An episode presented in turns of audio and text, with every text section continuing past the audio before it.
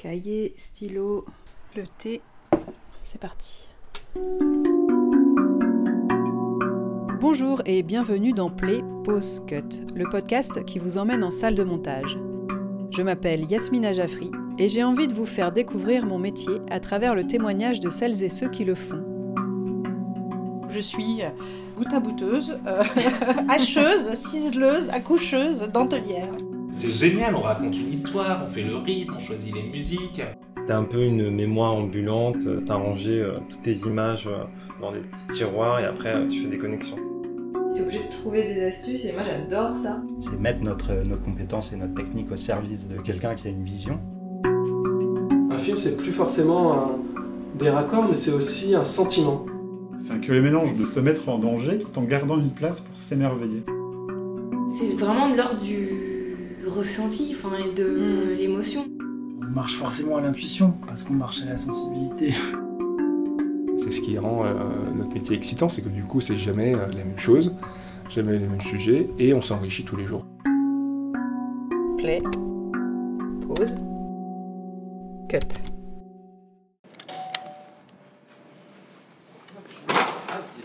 Bonsoir. Me voici chez Pixel et Décibel, dans le 9e arrondissement de Paris, pour discuter avec une monteuse hyper active. Son nom apparaît régulièrement sur les génériques des cases documentaires de France Télévisions, comme par exemple sur le film Infirmière scolaire de Delphine Dilly ou encore Afghan de Solène Chalvon-Fioriti.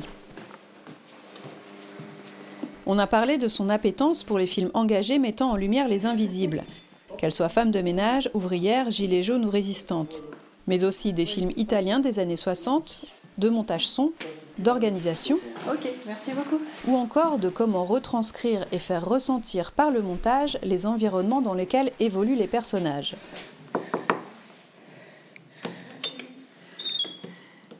Salut.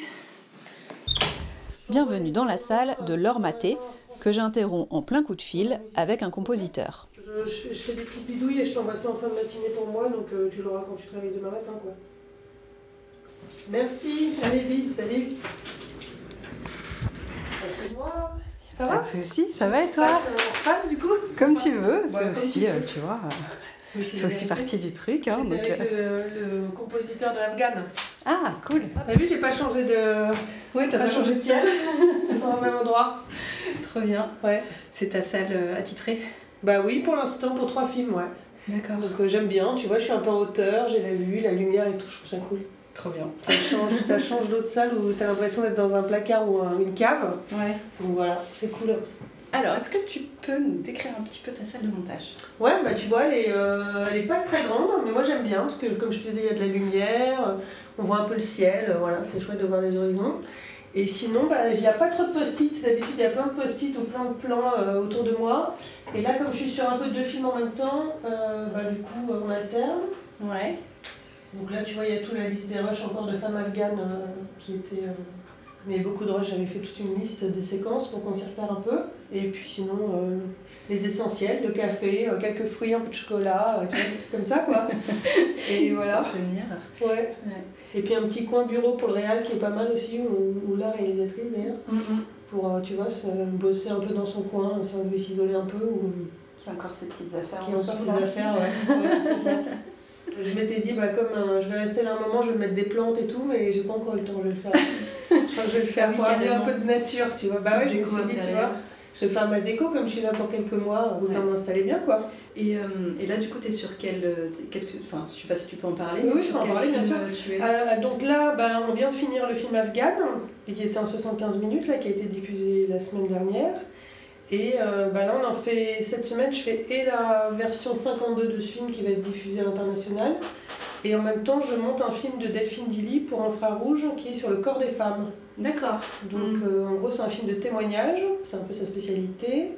Et c'est euh, ben, comment, euh, quand tu es femme, toutes les étapes par lesquelles tu passes avec ton corps, comment tu appréhendes toutes les étapes, comment tu les vis et tout ça. Donc il y a, il y a quatre générations de femmes dans trois familles différentes. D'accord, qui ok. témoignent. Et puis il y a des séquences aussi. euh, voilà. Oui, t'as plein de tas de papiers. T'as vu?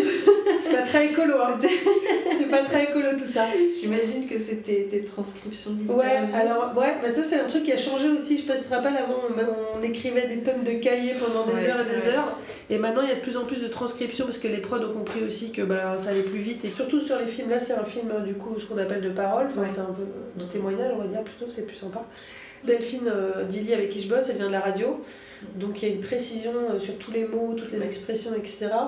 Et donc c'est vrai que moi je me souviens au début, je sais pas si tu te souviens toi, quand on notait, en fait tu- Ouais. des fois tu faisais par abréviation, après tu cherches pendant 10 000 ans la phrase, mais tu sais, elle dit ça, après t'as le réel qui dit mais si, elle disait ça, tu dis mais non, tu cherchais, tu Oui, puis dis toi, t'as pas pris les mêmes mots, t'as pas Ouais, c'est ça, exactement. Tu passes des heures, t'es là, genre, et puis finalement tu trouves la phrase, elle est nulle alors que t'as passé une heure. Enfin bon, ça c'était avant. Et maintenant, ouais, maintenant je trouve qu'avec les transcriptions, ça nous fait gagner vachement de temps en fait. Mm. On bosse pas mal euh, chacun de notre côté.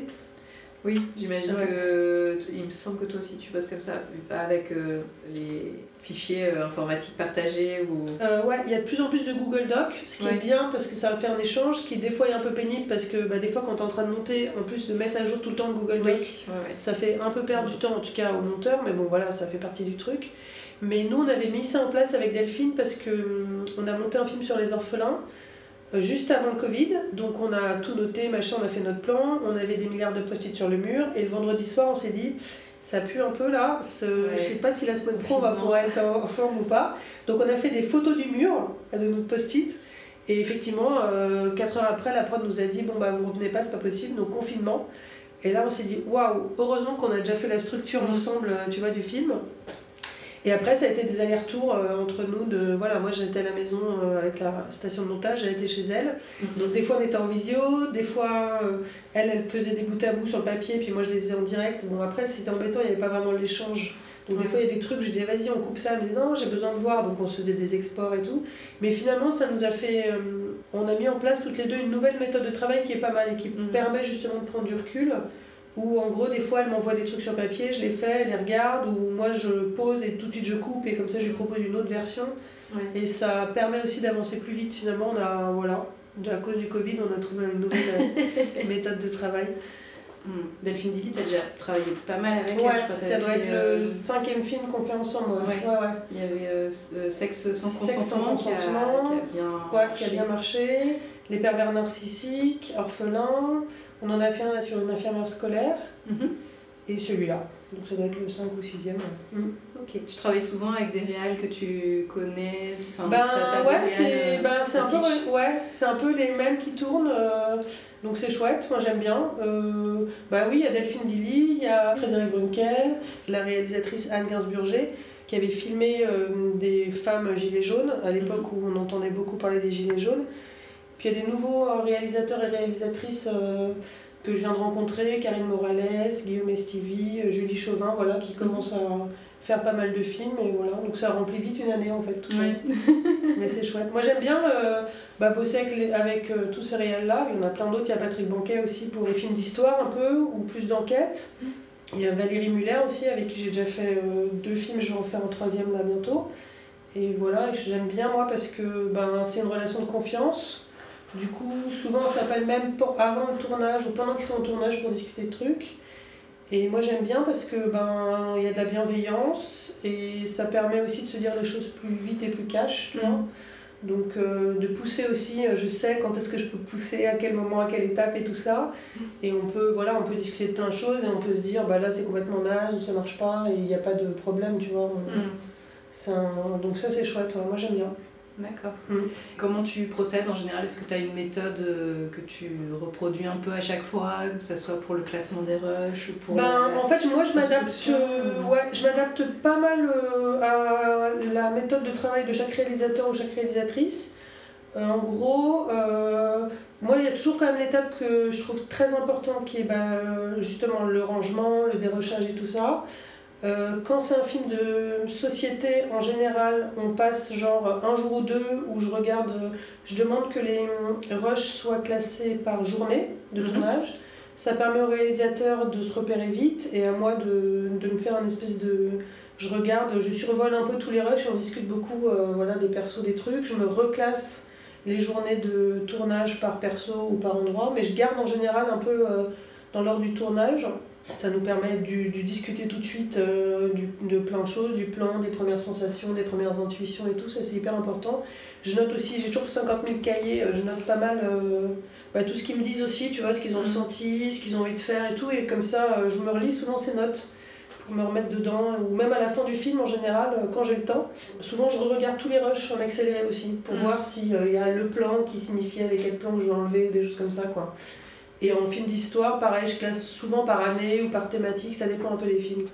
Mais en général, bah, un peu comme je pense beaucoup de monteurs de doc, on essaie déjà de faire la structure avant de faire les raccords. Quoi. Mm. Euh, c'est rigolo, d'ailleurs, une fois j'avais monté avec une réalisatrice qui venait du cinéma et, elle, elle voulait faire tous les raccords tout de suite. Ah il y avait genre je sais pas combien de pistes son et tout, et donc au début j'ai rien dit parce qu'on se connaissait pas trop, et au bout de quelques jours je lui ai dit, mais en fait, euh, on va pas pouvoir. Enfin, tu vois, on a essayé des trucs, mais je lui ai dit après on peut pas faire ça. Euh, tout le temps parce que sinon on va jamais réussir. Déjà, on va savoir, on va essayer de réfléchir à ce qu'on raconte et ensuite on peaufinera plus tard. Tu vois, sinon Donc toi, tu fais euh, quand, quand, tu dis la structure, c'est euh, du coup que montage son ou tu poses déjà quand même des plans pour avoir des, des que ce soit des repères ou des ambiances euh, ben, ben, en fait ça dépend dans les films de ça dépend en fait des réels il y a des films dans les films par exemple de ce que j'appelle de société ou en tout cas en immersion parce que moi je fais beaucoup de films aussi en immersion où les gens sont filmés chez eux et tout ça en général, euh, on se fait un plan et puis après on, on y va en attaque. C'est rigolo d'ailleurs parce qu'il y a beaucoup de films où on, on, trouve souvent ce qui va rester au final, tu vois. Mm. Alors on monte un peu large, mais l'intention et tout, elle est souvent là par séquence. Souvent on change pas grand chose. Enfin, ça dépend des réels, ça dépend des projets, mais voilà.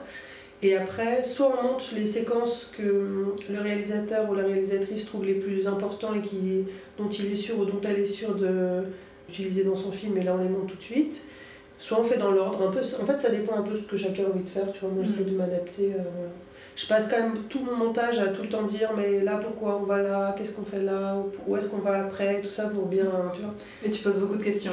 Ah ouais, t'as été on m'a dit, balancé. On m'a dit. Quelqu'un m'a dit. Je vois qui c'est, j'avais une projection il n'y a pas longtemps, j'imagine. Ouais, ouais, bah ouais, j'ai cette réputation. Il y a une fois, je, en fait, je savais pas que j'avais cette réputation. Enfin, il y a déjà des réels qui me disaient Tu poses beaucoup de questions, tu poses beaucoup de questions. Et ouais, l'autre jour, il y a deux réalisatrices que je connaissais, qui se connaissaient pas, qui se sont rencontrées et qui m'ont dit Ah, toi aussi, elle te pose plein de questions, moi aussi, c'est l'enfer et tout. Mais euh, non, mais c'est bah, parce que moi, je trouve qu'on est le premier regard quoi, sur un film. Donc, euh, moi, souvent, j'essaie de me mettre à la place du spectateur. Enfin, par exemple, pour les films d'histoire, euh, quelqu'un qui n'aurait jamais rien vu de, de tel événement ou tout ça les réals, ils, pour eux, c'est au bout d'un moment, c'est une évidence. Ils ont enquêté des mois sur des choses, tu vois, mm. sur des événements. Où, et en fait, ben, du coup, ils font des impasses sur des choses en disant bah, ça, tout le monde le sait, on, laisse tomber tout. Et en fait, ben, non, on le sait pas. Donc, mm. euh, ouais, effectivement, je pose beaucoup de questions. Et je pose aussi des questions pour les pousser un peu dans leur retranchement. Et pour là, ils vont tout savoir. et pour. Euh, non, mais tu vois, pour aussi. Euh, voilà, pour leur dire est-ce que tu es bien sûr de ça? Je sais aussi que des fois c'est un chemin qui peut prendre du temps. Moi j'ai pas non plus toutes les réponses, hein, mais je sais des fois euh, qu'en leur posant telle ou telle question, ça va aussi euh, mûrir et puis ils vont, tu vois, ils vont pouvoir aussi. Euh, oui, puis eux, j'imagine que toutes ces questions, ça leur permet de cheminer et puis peut-être de préciser des choses, Exactement. de donner d'autres ouais, idées. Ouais, ouais, ouais. Mm. Mm. Alors, euh, nous, on a travaillé. Enfin, je suis venue te filer un tout petit coup de bah main. Ouais, important, important. Euh, tout petit coup de main euh, il y a quelques semaines, quelques mois, sur le film Afghan. Ouais. donc, un film quand même difficile, oui. par le propos, etc. Oui. Donc, c'est quatre générations de femmes afghanes qui témoignent de leurs conditions. Exactement, leurs conditions de vie, ouais. Euh, voilà, donc je voulais savoir euh, comment euh, comment tu avais travaillé là-dessus sur la durée. Le tournage été long, donc j'imagine que tu avais énormément de rush. Ouais, j'avais beaucoup de rush. Bah, j'avais beaucoup de rush, pareil qu'on a fait classer par jour. quand on a commencé le montage, après Solène, la réalisatrice, elle est retournée encore à Kaboul pour finir son tournage et tout ça. Alors c'était un montage hyper émouvant parce qu'elles sont quand même formidables et elles sont fortes. Euh, voilà, c'est incroyable hein, mm. tout ce qu'elles vivent et comment elles, essayent de résister à tout ça euh, parce qu'elles sont quand même privées de tout. Quoi. Elles peuvent pas aller à l'école, pas aller dans les bains publics, pas aller dans les parcs, pas aller travailler. Enfin, elles peuvent rien faire. Quoi. C'est le un des premiers montages où j'ai autant pleuré en dérochant, enfin, en j'ai pleuré, ouais. des fois, ça m'arrive quand même de pleurer parce qu'il y a beaucoup d'émotions dans une séquence ou quand tu vois l'évolution d'un personnage, euh, enfin d'une personne dans un film, c'est euh, c'est hyper émouvant. Mais là, ouais, là, c'était.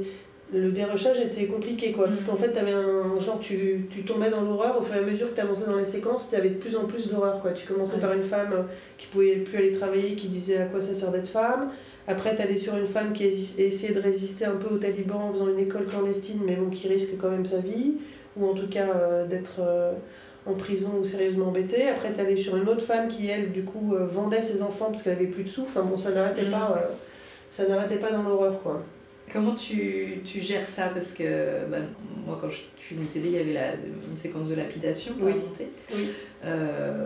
C'est le genre d'image qui, enfin, qui, qui reste. Ah bah, quoi. ça te reste, C'est, hein, euh, sûr. Donc euh, comment euh, est-ce que est-ce que tu arrives toi à vivre avec, enfin vraiment le, le mettre de côté, le comment dire, le cloisonner quelque Ouais. part ou euh, co- comment tu vis avec ça? Bah, ça dépend un peu des films. Euh, Afghan, ouais, Afghan, ça m'a beaucoup suivi. Euh, par exemple, on a commencé le montage et puis après on s'est arrêté. J'avais une semaine de vacances prévues depuis longtemps. Euh, pendant les vacances, euh, j'étais j'étais là, mais j'étais pas là. Enfin, toi, j'étais dans, dans.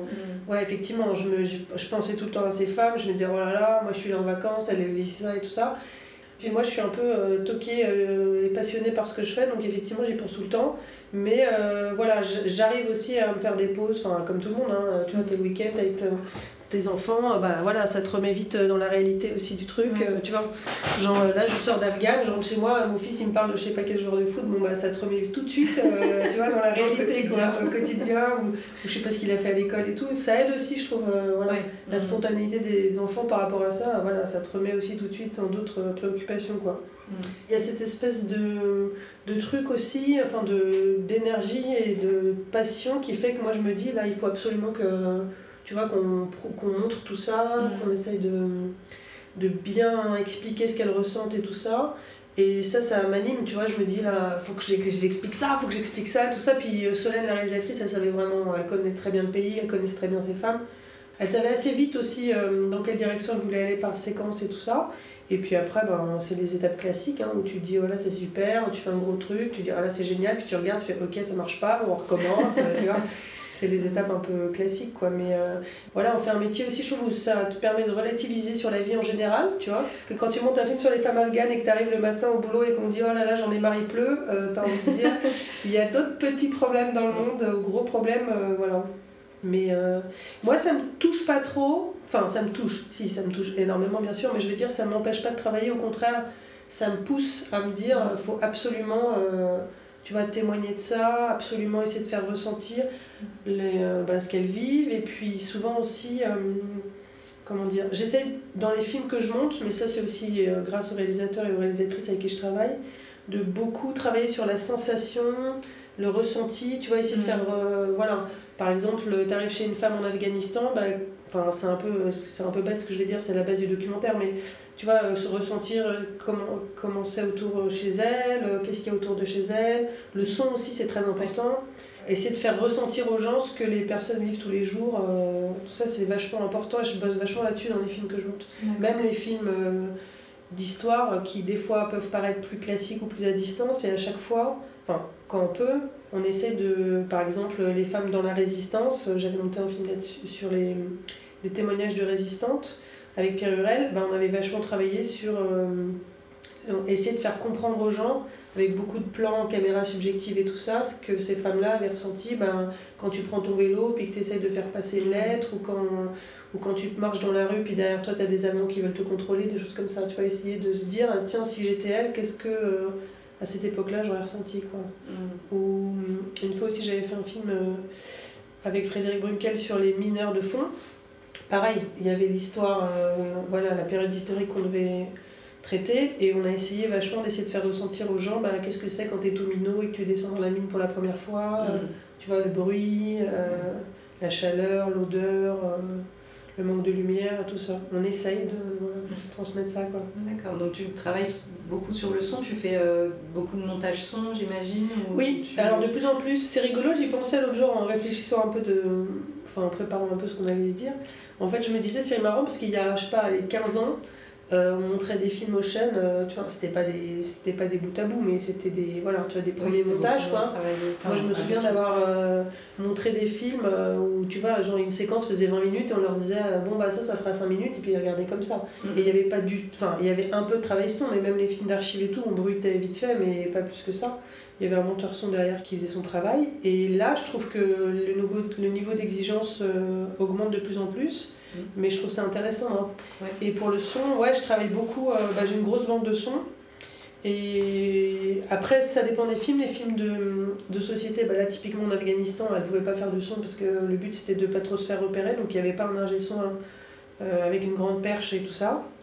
Mais il y a beaucoup de films aussi de société maintenant où je trouve qu'ils prennent des ingé sons qui sont vraiment très euh, soucieux du détail, Mm. qui prennent beaucoup. Alors du coup, c'est un montage de fou. Des fois, je me retrouve avec des, je sais pas moi, 10 pistes pour monter une séquence juste du truc de base. Et là, je me dis, waouh, allez, c'est parti. euh, lesquels il faut que je mette en priorité, lesquels il faut que j'enlève et tout ça. Et après, j'en rajoute plein. Mm. Ouais, quand j'ai le temps. Voilà, après les prods avec qui je bosse savent que souvent à la fin du montage, j'aime bien avoir deux jours pour bien tout préparer, tu vois, pour Ouais. que le mixeur. euh, bah déjà, je trouve que c'est plus respectueux pour la personne qui suit le projet. Et puis, euh, des fois, après, des fois c'est du 30 pistes, des fois c'est du 65 pistes. Un jour, j'avais Ah monté un film, il y avait 60... c'était sur un bateau de pêche et il y avait déjà eu beaucoup de sons qui avaient été pris par le réalisateur pendant le tournage. Mhm. Et après, on a rajouté plein de pistes, de plein de, euh, voilà, plein de choses. On avait des musiques, on est monté dans les musiques. Enfin, ouais. Et en général, j'envoie, euh, comme c'est toujours un peu le même mixeur avec qui je travaille, j'envoie une photo de la timeline, tu vois, Ouais. avant mixage pour les dire tu pourras pas dire que tu savais pas. Et donc, j'envoie une petite photo euh, la timeline, euh, voilà. Mais bon, après, euh, tout ça est un- une histoire d'organisation, quoi. Je me rappelle sur, sur Afghan, quand j'étais venue t'aider, t'avais un, un énorme bin avec euh, 12 000 euh, séquences numérotées, euh, Ouais. 29 A, B, C, D, Bah, ça correspond à- au tableau qui est là-haut, ouais. ouais. Et c'était euh, tes, tes séquences dans l'ordre du- de la structure. C'est dans l'ordre du tournage, parce que comme elle a énormément tourné, des fois elle me dit, tu sais, le plan du taliban qui fronce les sourcils. Moi j'étais là, genre, alors attends, parce que je sais plus si on avait genre peut-être 200 heures de rush, un truc comme ça. Ouais. Donc tu dis, waouh. Et euh, ouais, en fait c'est par jour, et après, par exemple, je te dis n'importe quoi, mais si j'ai une journée où j'ai. euh, Imaginons euh, des plans, euh, une interview de quelqu'un, des plans de sa maison, puis après l'interview, puis après une... je redécoupe par jour, tu vois, j'ai les jours 1, maison, jour 1, interview, jour 1, et je, ouais, je range comme ça un peu pour me repérer plus vite. Et j'aime bien aussi, moi, après c'est un peu des tocs, mais euh, me en fait je me rends vite compte aussi des durées. Tu vois, je me rends vite compte si l'interview elle dure 2 heures ou 4 heures, de faire comme ça. Je me rends vite compte si j'ai beaucoup de plans ou si j'en ai pas beaucoup. Ouais.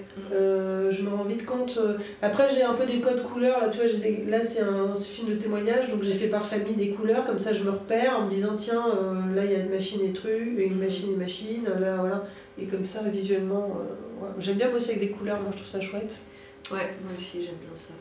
Et après, moi, je suis une toquée des marqueurs. À la fin, je mets plein de marqueurs pour tout le monde. Et alors, il y a les marqueurs pour le mixeur dans lequel je mets. euh, pour- Parce qu'avant, je faisais des récaps à la main. Puis un jour, je me dis, mais en fait, euh, je perds grave du temps avec noter tous mes timecodes et tout. Ouais. Donc voilà, je fais un marqueur euh, de, par couleur pour les talonneurs, pour le mixeur et tout. Puis après, j'envoie ça. Et... Ouais, tu te les exportes. Ouais. Et, euh. Mm. Ouais, je fais pareil. non, mais c'est pas mal. Hein. Et je refais un récap. euh, Oui, moi aussi. bon. Un gros mail énorme. Ouais, c'est ça. Il se dit, oh punaise, euh, là, notre toqué qui, a, qui, a, qui m'a envoyé son mail. Ouais, je. Au moins, ils ont toutes les infos. C'est vrai, c'est vrai, c'est vrai. Et euh, tu- tu- j'ai l'impression que tu fais quand même beaucoup de films euh, engagés. Oui, c'est vrai. Est-ce que c'est euh, c'est un truc qui a toujours été, euh, qui t'a toujours intéressé ou auquel tu, tu c'est quelque chose pour lequel tu as une appétence particulière? En fait, c'est un peu le hasard des rencontres au début. Euh, et après, oui, après, c'est un peu un choix. euh, à la fois, je fais des films engagés. Je fais beaucoup de films, euh, par exemple, sur les femmes, avec des réalisatrices notamment. Et à la fois, je fais pas mal de films sur les gens qu'on appelle les invisibles, tu vois. Et ça, je trouve ça hyper fort. Par exemple, là, j'en ai fait un il y a quelques mois avec Karine Morales sur euh, des femmes de chambre dans un palace qui ont fait une grève pendant trois mois. Là, c'était un palace euh, place Vendôme et c'était les premières femmes qui osaient se mettre en grève, tu vois. Il y avait ce truc de se dire, en fait, euh, ben, pendant euh, trois mois, tout ce qu'elles ont fait, enfin, tout ce qu'elles ont fait, c'était énorme, c'était de rester devant l'hôtel à faire du bruit, qu'il pleuve, qu'il vente, qu'il neige, euh, qu'il fasse froid, euh, à faire des, tu vois, soit la fête, soit du bruit, soit taper sur des casseroles, soit chanter.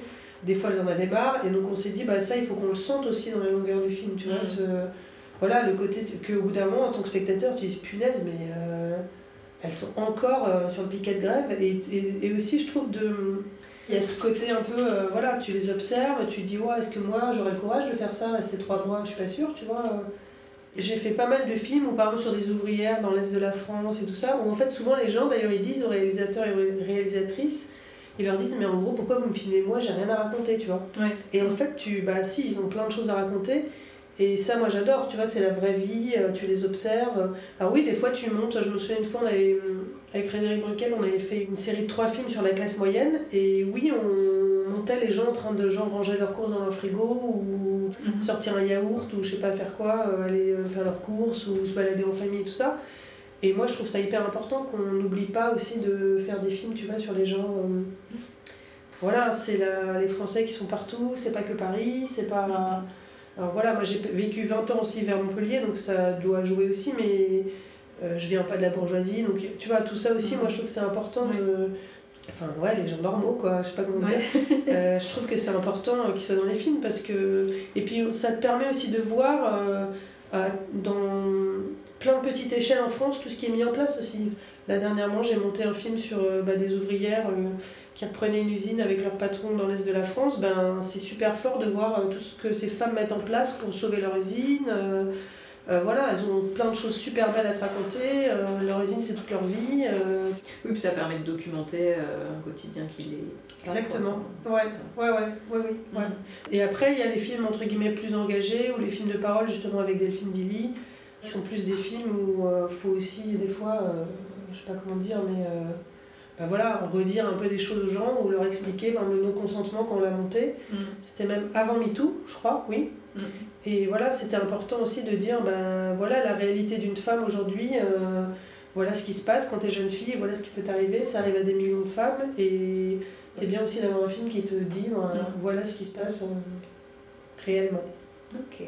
C'est quoi un peu ton parcours? Alors mon parcours, euh, en fait moi j'ai du coup donc j'ai j'ai vécu à Montpellier, enfin près de Montpellier dans un petit village. Et du coup, euh, bah moi j'aimais toujours faire la photo quand j'étais petite. Donc euh, genre dès 10 ans j'avais mon appareil photo, je me baladais tout le temps, je faisais des photos. Ça me plaît. Donc après j'ai fait un lycée option audiovisuelle, c'était au tout début des options comme ça. Ça c'était génial parce qu'il y avait atelier photo, il y avait même une salle de projection dans notre lycée. Il y avait un atelier photo, euh, il y avait plein de cours de court métrage et tout ça. On a beaucoup appris aussi ben, l'histoire du cinéma, euh, donc ça c'était chouette. On a étudié les films de Buñuel, euh, Mm. les films de Demi, enfin tu vois, tout un grand écart aussi dans le cinéma, ça c'était hyper bien. Il y avait des festivals aussi, il y avait le festival du film Montpelliérain auquel on avait accès, donc on passait, on regardait 8 films par jour, enfin on était à fond. Et du coup tu découvres aussi des films, Ben, c'est peut-être ça aussi qui fait qu'aujourd'hui je monte des films beaucoup euh, de société ou sur les gens, parce que bah, j'avais découvert pendant ce festival par exemple les films euh, italiens des années 60. euh, donc voilà, il y avait plein de films qui m'ont vachement touchée, euh, avec bah, soit l'ambiance de l'Italie, genre à la Fellini, où ça crie partout et tout, ou alors tu peux avoir des films. je me souviens d'un film, je sais plus comment il s'appelait, de Antonioni, je crois, sur un petit garçon qui euh, perd sa mère, et donc c'est son point de vue à lui, euh, de voilà, qu'est-ce que c'est de perdre sa mère à cet âge-là, euh, comment tu réagis, comment les adultes pensent qu'en fait tu t'es pas rendu compte, mais en fait tu le sais très bien et tout ça. Donc trois ans là-bas, et après je me suis dit, bon bah moi je veux faire ça, je veux faire du cinéma, je savais pas quoi, donc je me suis dit, bah je vais faire du, du cadre, et en fait, bah, comme j'étais en littéraire, c'était mort. Mm. Et en fait, entre-temps, justement dans ces ateliers euh, audiovisuels, j'avais rencontré une monteuse de films qui s'appelait Béatrice Maliche, qui était la femme de Jean Maliche, qui était un des chefs-op de Truffaut. Et donc, euh, elle nous a montré en fait ce que c'était que le montage. Bon, c'était le montage pellicule, donc euh, tu vois, c'était il y a longtemps. Et je me suis dit, ah, ça c'est pas mal le montage et tout ça. Et donc, je me suis inscrite dans les BTS et images et montage. D'accord. Et comme tous les jeunes de cette époque-là, bah, tu révises ton bac et en même temps, euh, à l'époque, il n'y avait pas de portable et tout, donc je prenais mon bus toute seule, je suis allée à Lyon, à Paris, euh, voilà. Finalement, j'ai été prise à Boulogne et du coup, je suis partie à Boulogne-Billancourt en me disant, bah, comme ça, euh, j'aurai accès à plus de sociétés, tu vois, Mm. pour travailler. Et voilà, et puis après, euh, bah, le montage, ça m'a plu. Je me suis dit, c'est ça que je veux, c'est sûr, c'est ça que je veux faire, quoi, tu vois, de pouvoir re-raconter aussi une histoire, bah, ce qu'on fait tous à partir de Rush, euh, te dire, bah, qu'est-ce que je fais de tout ça euh, dans quel ordre je le mets, qu'est-ce que je veux dire, je trouve ça super quoi. Après moi j'ai pas trop fait de fiction mais dans le documentaire c'est ça que j'adore, c'est aussi ben, mettre en place tout le film avec le réalisateur ou la réalisatrice et t'as une vraie part de construction, c'est hyper intéressant quoi. Donc euh, ça j'adore. Et, euh, et du coup, comment t'es arrivé au documentaire? Parce qu'après un BTS. euh, Oui, ah oui j'ai arrêté ça. Bébé monteur. Alors ouais, bébé monteur, mais là où j'ai eu de la chance, bah toi je pense que c'était un peu pareil, c'est que je suis arrivée au moment où le numérique sortait. Ouais. Et ça c'était cool parce que du coup bah, il y avait plein de monteurs qui savaient pas du tout utiliser, à l'époque c'était beaucoup Avid. Et ça c'était super parce que du coup je me suis retrouvée projetée, dès que je suis sortie du BTS j'ai trouvé du boulot. Je me suis retrouvée tout de suite chez MCM à faire des bout à bout de clips Ouais. sur les cassettes parce qu'à l'époque il n'y avait pas de... Donc voilà, j'ai fait ça, des bout à bout de clips. J'ai commencé aussi à monter des émissions musicales, mais sur bande. Donc autant dire qu'après trois raccords, il y a plein de drops, il faut que je recommence tout ce que j'avais fait. Donc ça, c'était assez drôle aussi. Donc voilà, des bout à bout de clips. Et après, euh, j'ai fait du JT aussi sur, chez France TV. Pareil, euh, deux mois après mon BTS. Là, j'étais j'étais jeune, hein, j'avais genre même pas 20 ans. Et je me suis retrouvée aux 13h, aux 20h et tout. Donc euh, gros coup de stress, mais c'était bien. Ça m'a pris à monter deux minutes en deux minutes. Oui, c'est ça, c'est formateur. Ouais, ouais, ouais. Ouais, ouais, c'était... Et puis à l'époque, il, y avait... il fallait faire la. Tu n'avais pas de serveur et tout, donc tu faisais en plus, tu devais compter ton temps de numérisation, de sortir sur bande. Donc en gros, tu montais deux minutes en une minute parce que tu n'avais pas le choix. Donc voilà, et en fait, assez vite, je me suis dit, bon, bah ça c'est cool, euh, je sais faire, euh, tu vois. Après, bah, comme beaucoup de gens de notre génération, j'ai. J'ai beaucoup mis des cassettes dans les, dans les magnétos, tu vois, pour numériser. Mais moi, je trouve que c'était une bonne école parce que ben, tu voyais tous les rushs. Donc, euh, et après, euh, moi j'essayais d'aller le plus. Dès que je pouvais, j'allais en salle de montage. Bon, des fois je bossais la nuit, puis je retournais dès le lendemain matin en salle de montage pour voir. Et en fait, c'est hyper formateur de voir euh, ce que le monteur en fait. euh, tu numérisais que ce dont tu avais besoin. Puis après, tu disais j'ai oublié tel truc sur la cassette, où est-ce que c'est, tout ça. Mais c'était hyper formateur. Et en fait, j'ai eu la chance de rencontrer une réalisatrice euh, qui était monteuse au départ et qui en fait avait besoin euh, et de quelqu'un d'un peu plus jeune et de surtout de quelqu'un qui savait bien manipuler la vide pour faire ses montages, parce qu'elle se la saoulait et puis elle avait envie de se concentrer sur euh, réfléchir au film et pas à la technique, tu vois. Elle s'appelle Claude Terret et euh, bah, elle, m'a donné ma chance. En fait, elle m'a dit bah tiens, je te vois souvent là, est-ce que tu as envie de monter un film avec moi et tout? Donc c'était chouette. Donc elle m'a dit des fois je te préviens, je prendrai la souris et tout. J'ai dit pas de souci. Donc voilà, puis au bout de deux mois ensemble, euh, genre un jour je suis allée faire pipi, j'ai décroché la souris, euh, je suis partie avec, elle a compris le message. Et voilà, et après. euh, Mais c'était bien parce que, ben, encore une fois, c'était très bienveillant, et puis ben, il y avait son expérience aussi, tu vois, qui faisait que, ben, je- du coup, moi j'ai appris assez vite ben, ce que tu pouvais faire. euh, voilà, avec des, autant de rush, comment tu choisissais, comment tu structurais. Puis j'ai vu aussi ben, ses doutes, euh, ses hésitations, le fait de faire quelque chose puis de le jeter à la poubelle le lendemain. euh, c'est hyper formateur en fait de voir ça. Donc parce que quand même, euh, quand tu commences, moi je me, rapp- je me rappelle des fois je suis tombée dans des situations, genre un jour j'avais bossé pour la boîte de Serge Moati, il m'avait appelé pour un doc et tout, et il m'avait dit, oui donc tel doc, et ben, avec Claude toujours. J'ai dit ouais ouais, ils m'ont dit ah ben par contre c'est sur Final Cut, tu connais Final Cut? J'ai dit ouais bien sûr, je connaissais pas du tout Final Cut, donc j'ai couru dans tout Paris pour chercher tu sais les manuels qu'il y avait à l'époque là de 1000 pages, je sais pas quoi là. Et donc pendant genre 5 jours et 5 nuits, j'ai lu tout le truc, je me suis fait des notes et tout. Et je suis arrivée là-bas, je fais ouais ouais, non mais je maîtrise trop Final Cut, en fait je savais pas du tout faire. et donc et je me dis quand tu commences des fois tu te retrouves dans des situations. Tu vas un peu au bluff, quoi. Ouais c'est ça, euh, c'est ça. C'est ça qui Après ça marche, ça marche pas. Moi ça a marché, mais c'est vrai que des fois je me... tu te retrouves dans des situations où tu dis c'est pas possible quoi. Comment... euh, Et puis tu y arrives, hein. enfin quand t'as envie, je pense que tu y arrives. Ouais.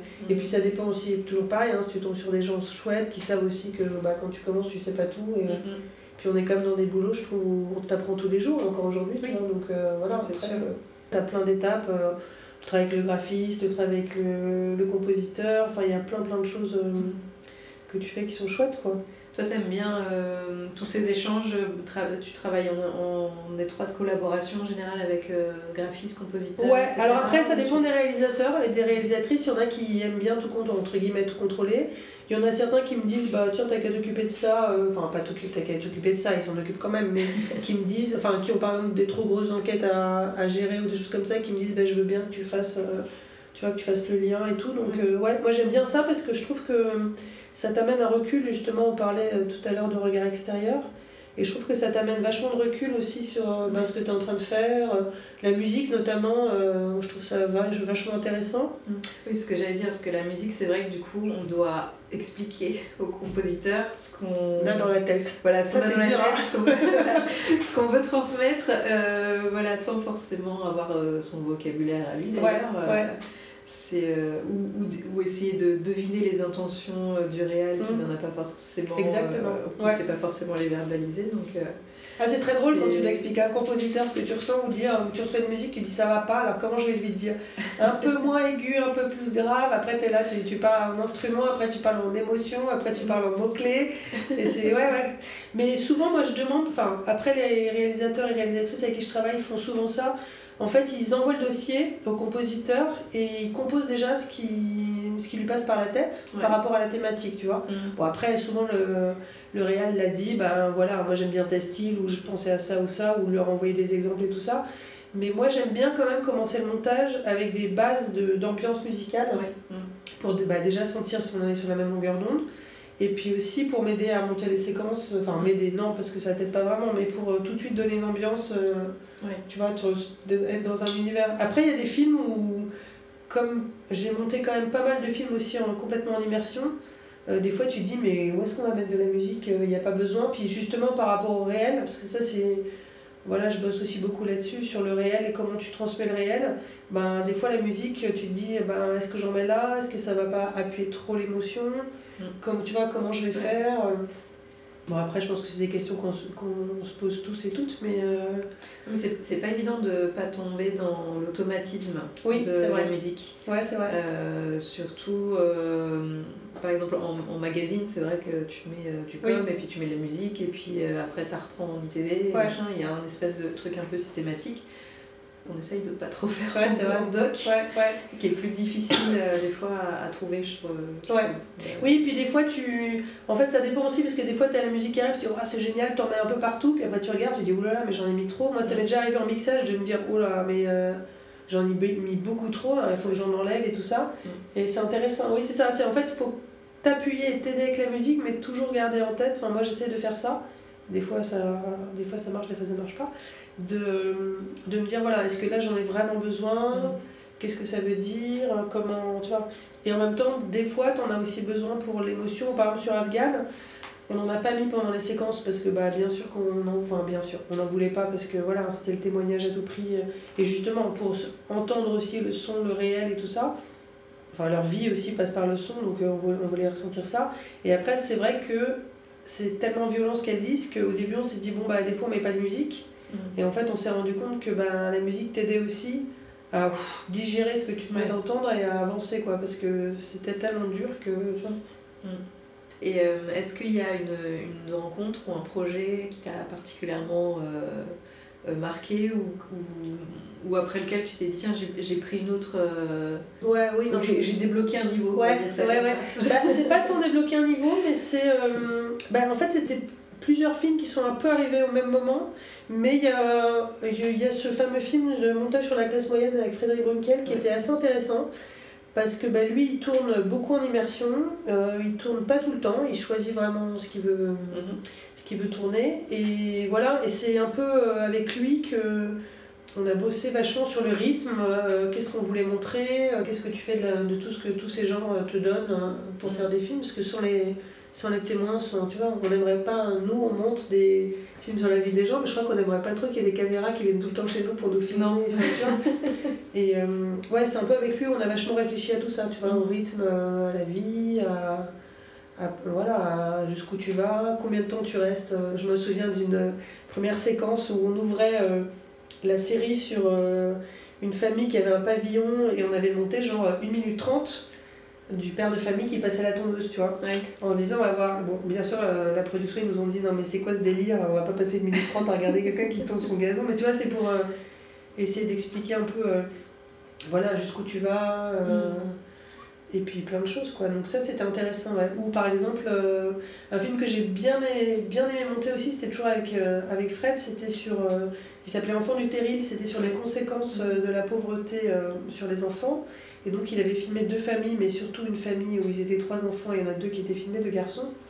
Et Siloïc, euh, le second, qui avait à l'époque euh, 14 ans, passait sa journée sur le canapé, ben, il le filmait sur le canapé tout le temps. Et comme il faisait que ça, parce qu'à l'époque il déprimait un peu, puis il avait des soucis perso, et puis il y avait aussi la conséquence de tout l'univers familial, l'environnement familial, ben voilà, c'est combien de fois tu montres ça, euh, comment tu essaies de transmettre ce réel-là, qu'est-ce que tu veux dire, combien de temps tu restes avec chaque plan, avec chaque séquence. C'est, Mm. Ça, c'est hyper. euh, j'adore, moi, c'est, c'est chouette quoi. Ouais, ouais, et puis trouver le, le rythme global du film. euh, Exactement, ouais. c'est. euh, Ouais, puis des fois tu dis, ouais, c'est bon, si on a compris, tu coupes, et puis en fait tu déséquilibres tout le film, c'est hyper intéressant, quoi, c'est, c'est chouette.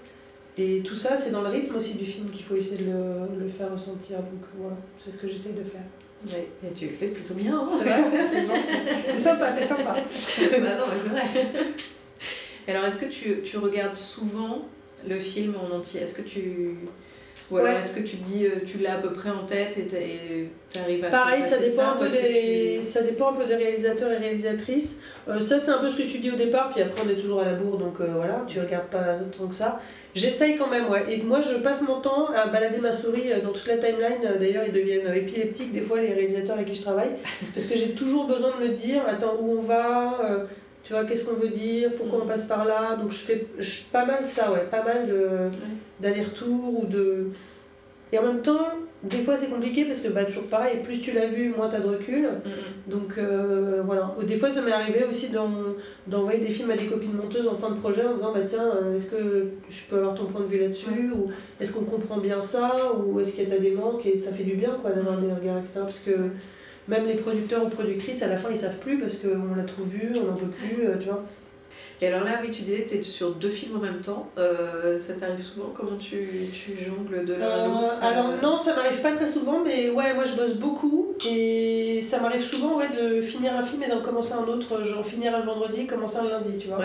Je sais qu'il y a des monteurs qui ont besoin de pause. Moi j'ai l'avantage d'avoir un cerveau qui, qui me permet de passer assez vite d'une thématique à une autre. Euh, Peut-être qu'à 50 ans je serais complètement cramée, mais pour l'instant ça marche. Et, euh, et voilà, et là en fait il s'avère que c'est plus ou moins la même prod, donc euh, bah, en fonction des urgences, tu vois, je bascule sur l'un ou sur l'autre. quoi. Donc, Mm. Euh, tu- Ouais, tu dis tu travailles beaucoup, tu as, ton planning de fait du coup sur plusieurs mois. euh. Ça dépend. Là, tu vois, j'ai 2-3 films d'avance. Des fois, j'en ai 5-6. Des fois, il y a des projets en cours. Bah, comme pour tout le monde, hein, tu as des projets qui s'annulent, les tournages qui traînent. euh, Voilà, je trouve qu'en termes de. Je trouve ça. Depuis 2-3 ans, je trouve ça plus compliqué. euh, je sais pas toi comment tu le sens, mais le Ouais. calage des plannings, parce qu'il y a beaucoup Oui. de trucs qui se décalent. Euh, des visio-chaînes qui prennent un peu de temps. euh, du coup, ben, tu te prends deux semaines dans la vue. euh, C'est un peu chaud à. Voilà. Et voilà, il y a des prods qui comprennent, il y a des prods qui comprennent pas, mais on n'a pas vraiment le choix. Enfin, Faut faire avec. Et puis moi, je trouve que c'est important de d'une espèce de, de solidarité aussi entre nous, tu vois. Ouais. Je trouve que là, ça fait 2-3 ans qu'on se file un peu plus de plans, Ouais. euh, et ça, je trouve ça chouette parce que, voilà, je me dis quand tu es appelé pour un beau projet que tu peux pas faire, autant te faire profiter Ouais. quelqu'un. euh, Oui, vois. qui t'a confiance ou Exactement. Ou euh. quelqu'un même qui se retrouve en galère parce que d'un seul coup, justement, euh, il ou elle a un projet annulé et tout. Et c'est moi, je fais ça depuis un moment, de donner des noms, parce que je me dis, bah, autant que, autant que ça serve aux copains, quoi, ou même pas aux copains, à des gens que je connais. Et puis je trouve ça mieux pour le. Enfin, quand tu connais le travail de quelqu'un, puis aussi, ça, c'est très important aussi, la façon de bosser, ou la mentalité, la façon de. Voilà, est-ce que tel ou tel monteur est rigolo ou pas? Il y a des, il y a des prods qui me disent, ouais, je veux un monteur rigolo, ou en tout cas qui se prend pas la tête. Bah, quand tu le sais, c'est c'est bien, parce que tu aiguilles les gens les uns vers les autres, je trouve Ouais, ça chouette, quoi. ça fait des belles rencontres, euh, c'est c'est chouette. Je trouve que le, le montage, c'est tellement des choses de ressenti, etc. Enfin, on, on sait tous se servir de la machine, Oui. c'est pas, pas ça qui fait la Ouais. différence. Donc, euh, Mm. autant, euh, autant partager les infos, quoi. Bah oui, ouais, ouais, bah oui. Oui, et puis des fois, euh, tu sais pas pourquoi ça marche, euh, des fois ça marche bien au début, puis ça marche plus après, euh, tu sais pas trop quoi. euh, tu- Mais c'est vrai que du coup, quand tu conseilles quelqu'un, je trouve que c'est important aussi de cerner bien les personnalités et tout ça pour voir si ça peut marcher ou pas quoi. Ouais, Ouais, c'est top. Ouais, J'espère que tu, tu arriveras à faire quelque chose de tout ça. Ah oui. On n'a pas trop rigolé, d'habitude on rigole plus. Non, on était- on était concentrés là. On était sérieux, c'est la On fin de journée. c'est ça. euh, Voilà. On va parler de sujets difficiles. Non mais c'est chouette hein, cette euh, série, euh, je trouve que c'est t'as une bonne idée. Puis t'as des profils vraiment différents donc. euh, Les conversations sont toutes différentes, quoi. Bah oui, oui, c'est ouais. vraiment chouette. Bon, bon, en tout cas, c'était très cool. Ouais, bah merci, merci à toi. d'avoir partagé tout ça. Plaisir partagé, c'était chouette. Avec Cut. Les Post Cuts, c'est terminé pour aujourd'hui. Je compte sur vous pour liker, partager, commenter et vous abonner. Vous pouvez aussi me soutenir financièrement via ma page Patreon sur laquelle je vous raconte les coulisses de fabrication du podcast et plein d'autres choses autour du montage. On se retrouve ici dans 15 jours pour un nouvel épisode et sur les réseaux sociaux pour tout le reste. À bientôt!